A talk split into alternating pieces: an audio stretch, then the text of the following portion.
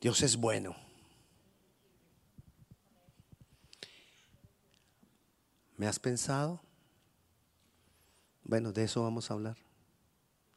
Imagínese que Dios le diga a usted hoy, ¿me has pensado? Esa es una pregunta que normalmente la hacen quienes. Los novios, los enamorados, los esposos, las personas muy, muy cercanas. ¿Me has pensado? Y, y quiero que reflexionemos en eso. Nosotros tenemos una relación cercana con Dios. Pero la pregunta es, ¿pensamos en Él constantemente? ¿Qué tanto pensamos en Él? Si tenemos una relación con Dios o queremos tener una mejor relación con Dios, debemos pensar y saber que hay algunas cosas de esa relación con Dios que son nuestra responsabilidad. Hay varias cosas que nosotros debemos hacer. En una relación de dos, cada uno tiene que poner algo de su parte. Y en nuestra relación con Dios, cada uno tiene que tener, poner algo de su parte. Nuestra relación con Dios es una relación de amor. Y en esa relación de amor, pues debemos comenzar por pensar que es que en esa relación de amor es indudable que Él nos amó primero. Es más, Él ya nos demostró su amor porque Él lo ha dado, primero, Él lo ha dado todo por nosotros. Todo, su vida. Su vida misma Él la dio por nosotros. Y fuera de eso, Él nos buscó a cada uno de nosotros para mostrarse a nosotros. Él nos buscó para revelarse a nosotros. Además de eso, Él es paciente y nos sigue guiando a pesar de que muchas veces nosotros somos inconstantes. Hoy cantábamos repetidas veces que Él es fiel. Nosotros no, pero Él es fiel. O sea, Él ya nos ha mostrado su amor, Él nos sigue mostrando su amor, porque aunque Él subió al cielo y está a la diestra del Padre, Él no nos dejó solos, nos dejó con el Espíritu Santo, nos dejó el Espíritu Santo aquí en cada uno de nosotros, pero está a la diestra del Padre intercediendo por nosotros. La pregunta es, ¿estamos nosotros haciendo nuestra parte? Porque es hora de que nosotros reflexionemos y que miremos si verdaderamente yo estoy haciendo mi parte. Y como decía al principio, en una relación de amor, hay veces uno pregunta, ¿me has pensado? O cuando uno de los dos viaja, ¿me extrañas? ¿No? O cuando uno de los dos no está, sí, ¿me extrañas? Entonces, yo creo que Dios nos está haciendo esa pregunta hoy a nosotros. ¿Me has pensado? ¿Cuál era uno de los testimonios de amor antes cartas de amor. Ese era uno de los testimonios de amor antes. Bueno, ahora todavía se escribe, que lo que pasa es que ya no es en papel, ¿no? Sino mensajes.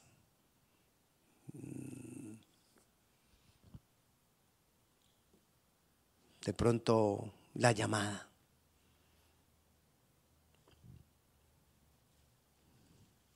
Jesús nos ha dejado una enorme carta de amor es grande. ¿Qué pasaba en la carta de amor? Bueno, quizás muchos de ustedes no sé si lo vivieron o no, pero cuando se escribían cartas de amor, si no puede verlo en las películas. Cuando se mandaban una carta de amor los enamorados. ¿Y qué hacía el enamorado? Por ejemplo, los que, cuando nos muestran los que están en la, en la guerra y le llegan las cartas de su familia o le llegan las cartas de sus enamoradas a ellos que están en la guerra o de sus enamorados a ellas que están en la guerra. ¿Y qué hacen con la carta? ¿La qué? La leen y la guardan. Y ya.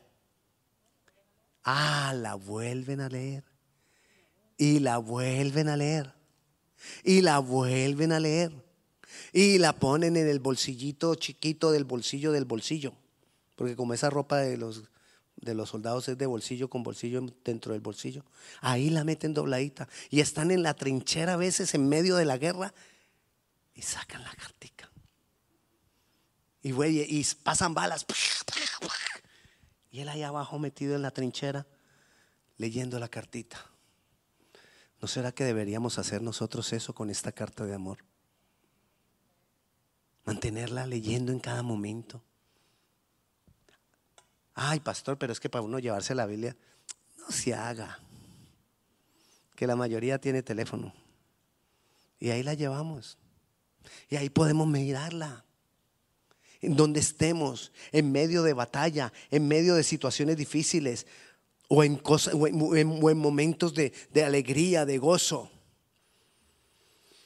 Él nos ha dejado esa enorme carta para que nosotros lo podamos conocer. No hay otra forma de conocer a Dios. No hay, no existe otra forma que, de conocer a Dios, porque Él mismo escogió este medio para darse a conocer a nosotros.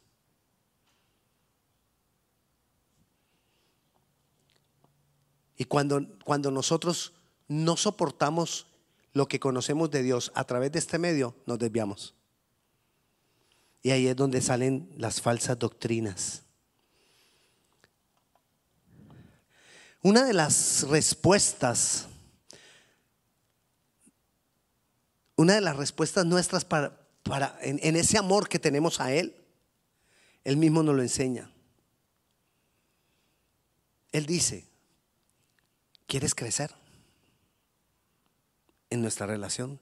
Él dice, ¿quieres prosperar?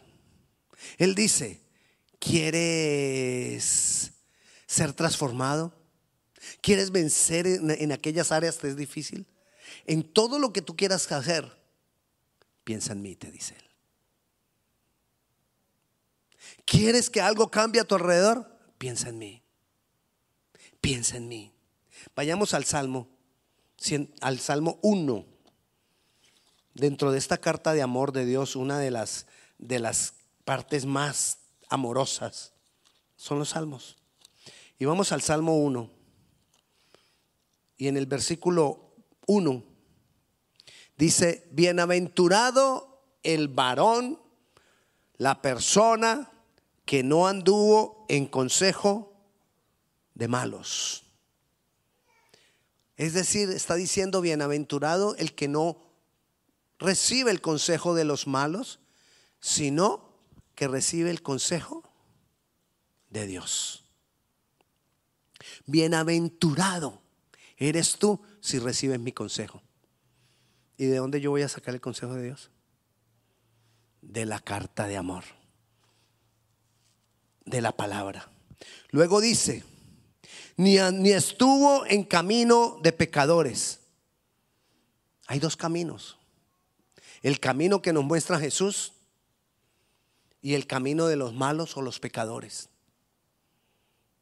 ni en silla de escarnecedores se ha sentado. Esa silla de escarnecedores es establecerse en conceptos que van en contra de la verdad de Dios y que se burlan de la verdad de Dios.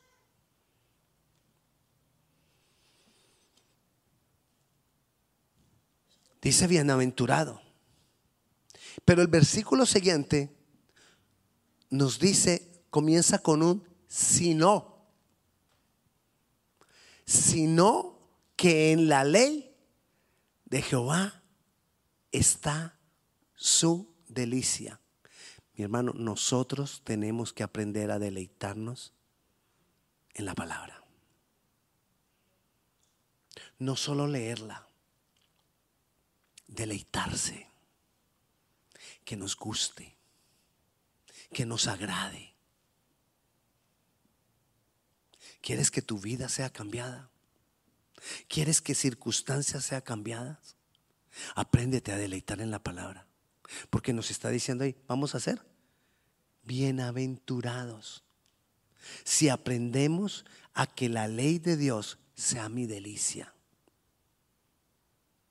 Y en su ley, ¿qué? Medita. Y ahí es cuando el Señor te dice, ¿me has pensado? ¿Qué es pensar en Él? Es meditar en la carta de amor que Él nos ha escrito. Como el soldado. Y ahí dice que lo hagamos de día y de noche. Es la clave para todo. Es la clave para todo. Debemos aprender a encontrarnos ahí con Dios. Pensar en Dios no es decir, Dios, yo no te voy a fallar, yo no te voy a fallar, yo no te voy a fallar, yo no te voy a fallar en esto, yo no te voy a fallar en esto. Porque estamos tan, tan pensando tanto en ese fallar que terminamos fallando. Porque está puesta la atención en no hacer eso. Despreocúpate de fallar o no fallar. Y dedícate a pensar en Él, a conocerlo más en la palabra, a saber lo que a Él le agrada. ¿Y dónde encuentras lo que a Él le agrada? En la palabra. A saber lo que Él ama. ¿Y dónde encuentras lo que Él ama? En la palabra. A saber cómo Él obra y dónde encuentras cómo Él obra en la palabra. A saber cómo toma decisiones, lo encuentras en la palabra. A saber qué decisiones tomar, lo encuentras en la palabra. A saber cómo son los tiempos de Dios, lo encuentras en la palabra. Si quieres saber cómo adorarlo, lo encuentras en la palabra. Si quieres saber cómo agradarlo, lo encuentras en la palabra. Así que si tú quieres pensar en Dios, medita en su carta de día y de noche. Medita en la palabra de día y de noche. No importa el problema que tengas. Esto que te voy a decir, no, no, estoy diciendo que es malo, pero quiero que lo tengamos presente para lo que te estoy explicando. Tengo un problema económico. Entonces busco fácilmente en internet versículos bíblicos para problemas económicos. Y te aparecen 30 versículos para problemas económicos. Y entonces empiezas a leer solo los versículos que tengan que ver con los problemas económicos. En algún momento a alguna persona cosas así le han funcionado.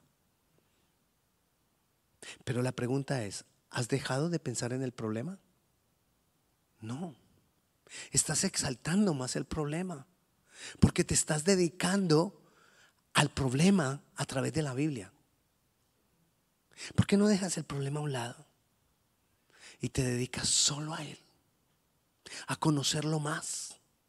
A conocer la grandeza de Él.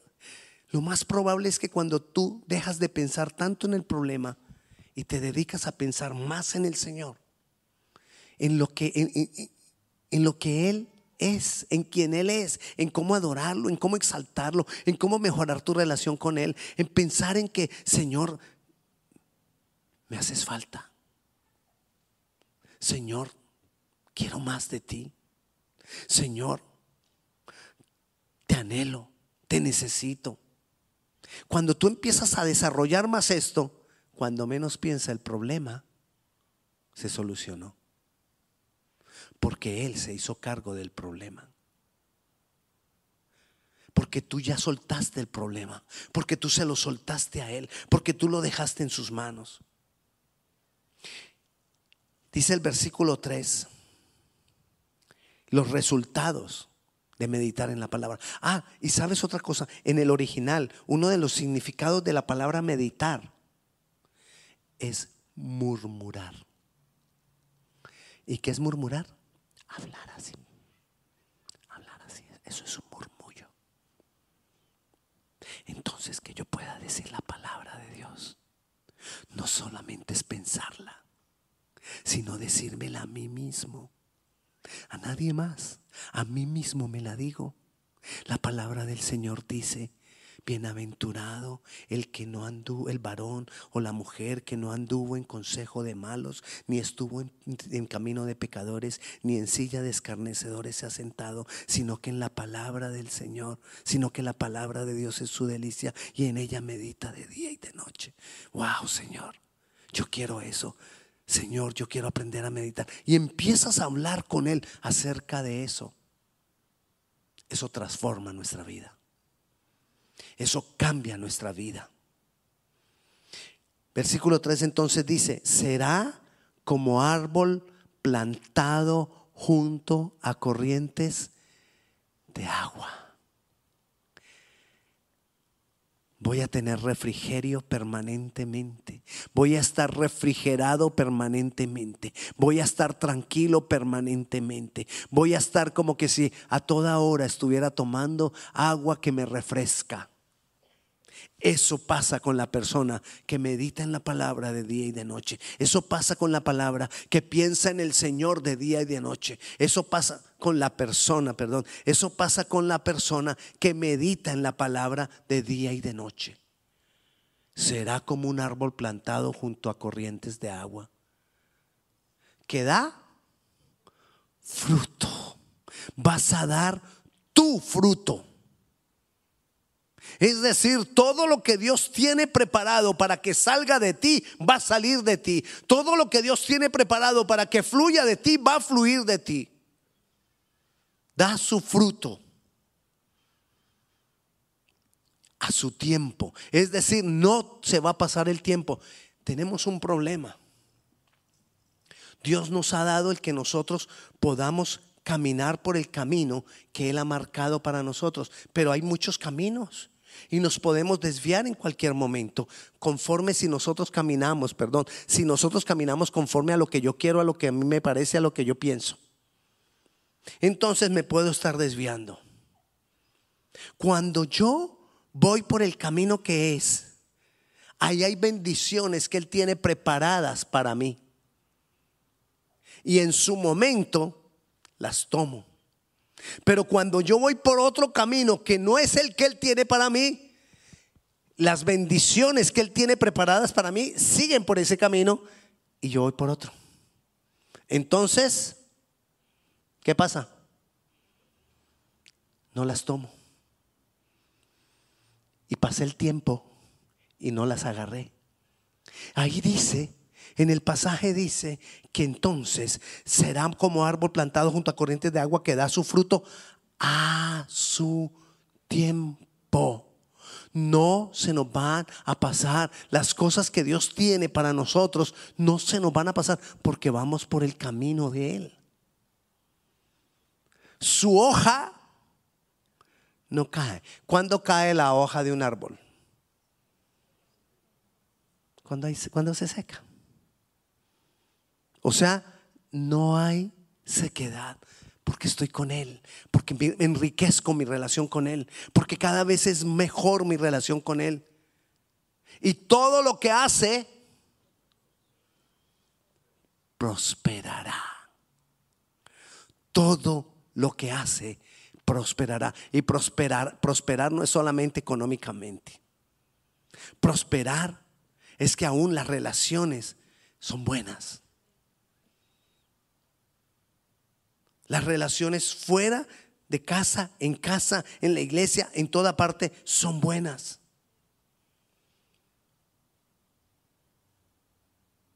Por eso Dios te dice hoy, ¿me has pensado?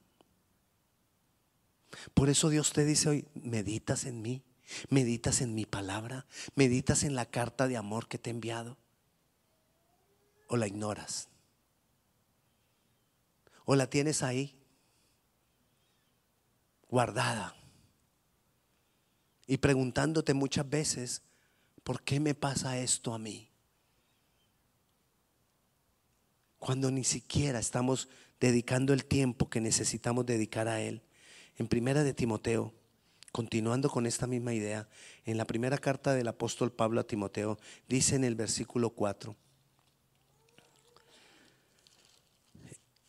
perdón, en el capítulo 4, dice el versículo 15, ocúpate en estas cosas, permanece en ella para que tu aprovechamiento sea manifiesto a todos. Dice, ocúpate en estas cosas para que cuando esas cosas se manifiestan en ti, todos las verán. Wow, cómo ha cambiado Víctor. Wow. Él antes era así, así, así. Y ahora, uy, es tan buena gente. Ahora sentimos que cuando esa persona llega de la que tú estés hablando, cuando tú llegas a un lugar, la gente le agrada porque sabe que tú llevas paz, que tú llevas gozo, que tú llevas un consejo, que tú llevas algo de Dios. Entonces dice, ocúpate de estas cosas, permanece en ellas para que tu aprovechamiento sea manifiesto a todos. Ten cuidado de ti mismo y de la doctrina, persiste en ellos, en ello, pues haciendo esto te salvarás a ti mismo y a los que te oyeren. Ahí quizás no está hablando de salvación de vida eterna, porque Timoteo ya tenía la salvación de vida eterna. Está hablando de salvar de las situaciones que a veces nos tiene la vida, de las situaciones difíciles que nos tiene la vida. Entonces dice que, me, que, que ocúpate en estas cosas. ¿Lo entiendes? ¿Sí? No hay ninguna pregunta. ¿Cuáles cosas? ¿De qué cosas está hablando? Vayamos un poquito más atrás en el versículo 13. Entre tanto que voy, ocúpate. Allá sabemos entonces de qué cosas. Ocúpate en la lectura. ¿En qué te tienes que ocupar?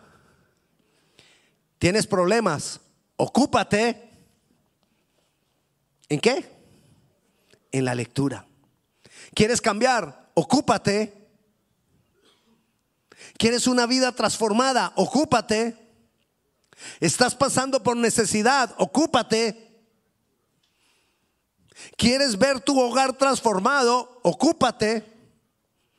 ¿Quieres ver que tus hijos salgan adelante? Ocúpate. ¿Quieres ver que tus nietos salgan adelante? Ocúpate.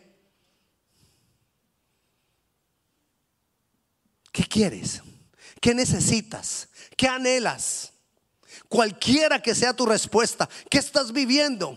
¿Qué quieres que no, qué, quisieras que ya no siguieras viviendo? Lo que quieras, ocúpate en la, en la lectura. La exhortación y la enseñanza.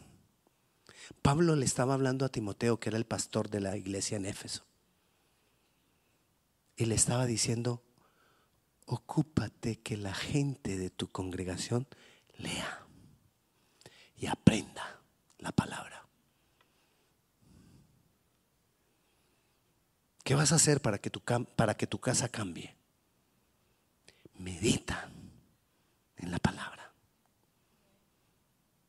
Piensa en mí, te dice el Señor. Piensa en mí de día y de noche. Piensa en mí en todo momento. Piensa en mí. Piensa en mí y, te, y, salvarás tu vida y la de otros. Piensa en mí, lo que te está diciendo el Señor. Piensa en mí y yo me ocuparé de tu vida. Medita en mí y yo me ocuparé de tus cosas. Medita en mí yo me ocuparé de tus hijos. Medita en mí yo me ocuparé de tu relación matrimonial. Medita en mí y yo me ocuparé de tus necesidades. Y te haré prosperar. Es lo que el Señor vez tras vez nos ha dicho. Vez tras vez uno de los momentos más difíciles de la historia fue el momento cuando el pueblo de Israel atravesó el desierto. Fue un momento demasiado difícil. Y quien lo sacó de la esclavitud, ¿quién fue? Moisés. Lo saca de la esclavitud. Lo saca de esa situación que ellos estaban viviendo tan mal. Van por el desierto, pero por su rebeldía y su murmuración contra Dios, viven cada vez más y más situaciones difíciles. Porque cada que veían una, una, situación difícil murmuraban contra Dios. ¿Para qué nos trajiste acá para matarnos? Y murmuraban contra Dios. Dios sin embargo los salvaba. Y después otra vez con cualquier situación difícil que tenían, volvían a murmurar contra Dios. ¿Dónde estás? ¿Para qué nos quieres matar en el desierto? Y siempre Moisés intercediendo por ellos, siempre Moisés intercediendo por ellos. Y ahora llegan al frente de la tierra prometida. Solo los divide un río de la tierra prometida. Y el que los ha sacado y los ha llevado por 40 años, se muere. Y ahora, ahí fue el momento más difícil. Porque ellos ya se habían acostumbrado 40 años que el que siempre iba por ellos ante Dios era Moisés. Y que ellos se rebeldizaban y todo eso, pero después volvía, volvía Moisés con, con la llenura de Dios y de parte de Dios y venía y los tranquilizaba y todo se normalizaba porque Moisés sí buscaba a Dios, porque Moisés sí meditaba en Dios. Entonces ellos estaban confiados en que Moisés lo hacía. Y ahora Moisés no está. ¿Qué hacemos? Y le toca a Josué. ¿Y qué le dice Josué a Dios? Pensando en todo esto, ahora entendemos lo que Dios le dijo a Josué. En Josué capítulo 1, versículo 8. Nunca se apartará de tu boca este libro de la ley, sino que de día y de noche, ¿cuándo? de día y de noche. ¿Cuándo? De día y de noche meditarás en él para que guardes y hagas conforme a todo lo que en él está escrito, porque entonces harás prosperar tu camino y todo, todo te saldrá bien. Todo te saldrá bien.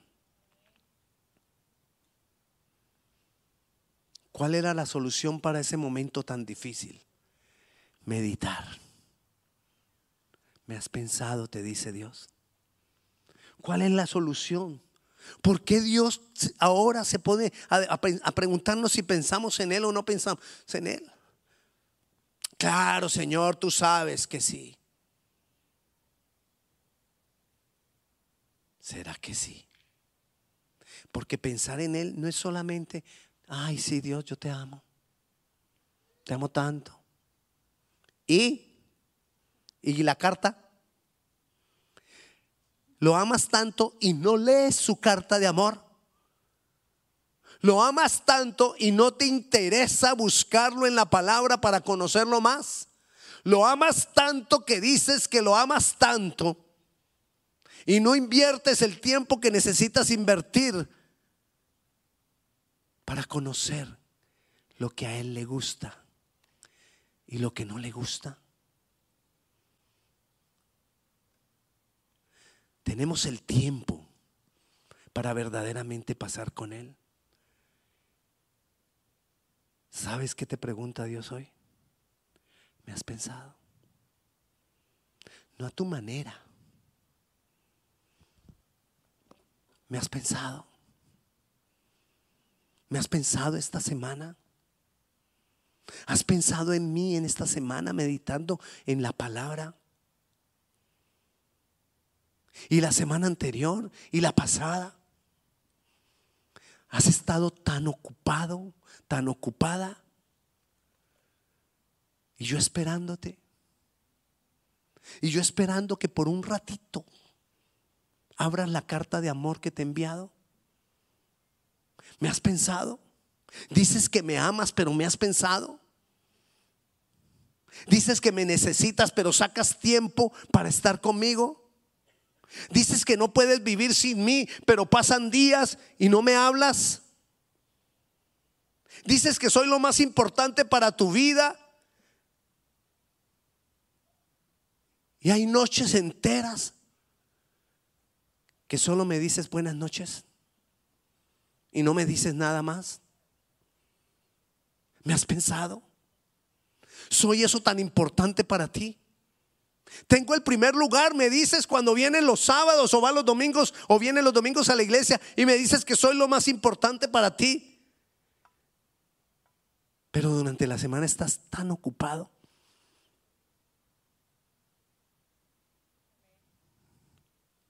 Hoy te pregunta el Señor. Porque si tú quieres tener una vida transformada, victoriosa y en la cual Dios se manifieste, no hay otra cosa. Medita en Él. A veces gastamos más tiempo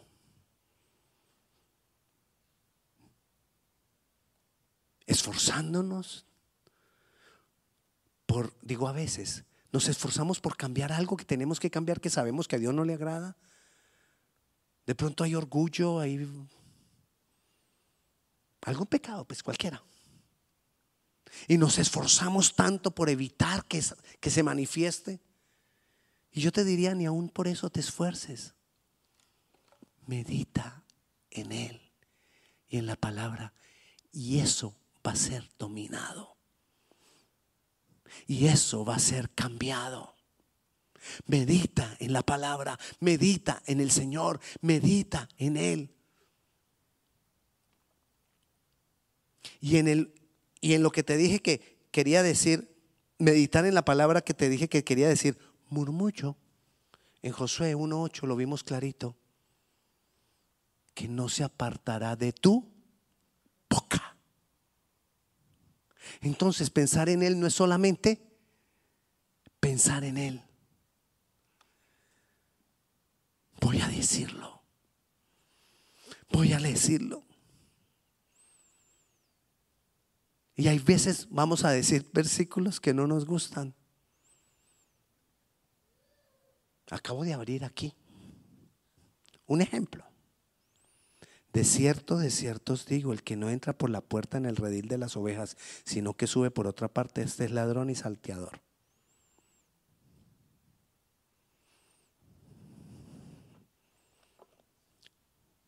Dios, el pastor, el amado de nuestro corazón nos ha dado esto para cuidarnos, para protegernos. El enemigo de Dios viene por otros medios y le atendemos. Más a Él, al ladrón, al salteador de las ovejas, al que nos puede, al que nos puede dañar, al que nos puede quitar toda bendición. Y le ponemos muchas veces más cuidado porque viene por otros medios que no son Dios hablar a nuestro corazón, a nuestra mente y le atendemos. Atendemos el consejo de los malos cuando dejamos que el enemigo venga por medios que no son los de Dios a darnos consejo. Ah, leímos al principio en Salmo 1, el que no anduvo en consejo de malos, ni en camino de pecadores. Cuando andamos en el consejo de los malos y en el camino de pecadores, no es solamente que cometamos pecado, no. Es cuando estamos apartados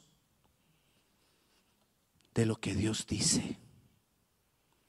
Y generalmente eso que está apartado de lo que Dios dice, el consejo de los malos y el camino de los pecadores, se ve bueno. Se ve puro. Se ve santo. Porque el diablo nos engaña. Porque es ladrón, llamado engañador. Y no nos damos cuenta que nos dice mentiras. Todo lo tenemos que llevar y ir a buscarlo en la palabra. Si nosotros no estamos leyendo la palabra, somos presa fácil para el salteador de las ovejas. Somos presa fácil al ladrón de las ovejas. Somos presa fácil porque nos dan una cantidad de conceptos del mundo y nosotros creemos que sí. La palabra dice, ayúdate que Dios te ayudará. Ay, sí, ¿no? Y la creemos, porque como no la leemos, no sabemos que en ninguna parte dice eso. Pero el mundo dice, Dios te dice, ayúdate que yo te ayudaré. Mentira. Y así pasan muchas cosas. Porque no leemos la palabra. Y nos pueden engañar porque no leemos la palabra. Y a veces no tenemos ni siquiera el discernimiento porque en la medida que tú vayas leyendo más la palabra, más la palabra, tú no, no te la sabes toda. No, no la sabemos toda. Por mucho que la leamos, no, no la sabemos toda. Pero en esa relación con Dios, en ese pensar con Él, vamos recibiendo discernimiento. Y hay veces las personas nos dicen, ay, es que la Biblia dice tal y tal cosa. Y uno dice, no, eso no lo dice la Biblia. Y se agarra uno a buscar y no, no lo encuentra. Porque Dios nos va dando discernimiento en lo que es y no es. Estamos en tiempos difíciles porque los tiempos últimos son tiempos difíciles. Y el Espíritu Santo nos está preparando porque su venida está cerca, la venida del Señor. ¿Me has pensado? Dice el Señor. Si me das el primer lugar, me vas a pensar. Si soy tan importante para ti, ¿Vas a sacar tiempo para meditar? Porque yo te estoy esperando. Desde que nos encontramos y me aceptaste en tu corazón, yo todos los días te espero, te dice el Señor. Y muchos de ellos tú ni siquiera te acuerdas de mí. Pero te seguiré esperando porque yo soy fiel. Oremos.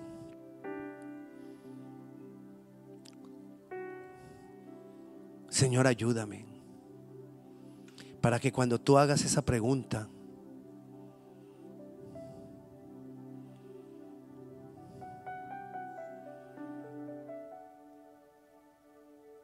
pensado, podamos decir con gozo y con alegría, sí, Señor. Medito en ti, en tu palabra todos los días. La tengo en mi boca, la hablo. Señor, ayúdame. Ayúdame, Padre Celestial, a sacar ese tiempo que necesito, a vencer la tentación más grande que es la de no buscarte. Ayúdame, Señor, a triunfar, a tener la victoria metiéndome cada día más y más en ti, en tu palabra. Teniendo ese tiempo contigo, Señor. Ayúdame, Dios. Te necesito, Señor. Yo me entrego a ti. Te doy el primer lugar. Sí, Jesús, tú tienes el primer lugar, Padre, Hijo y Espíritu Santo. Pero ayúdame a que eso sea una realidad en mi vida y que te lo demuestre. Meditando en ti, meditando en tu palabra y buscándote más. En tu nombre Jesús. Amén. Amén. Y la paz de Dios sea con cada uno de ustedes. Dios les bendiga. Si alguno de ustedes tiene alguna petición de oración, aquí hay algunas personas que pueden orar por usted. Dios le bendiga.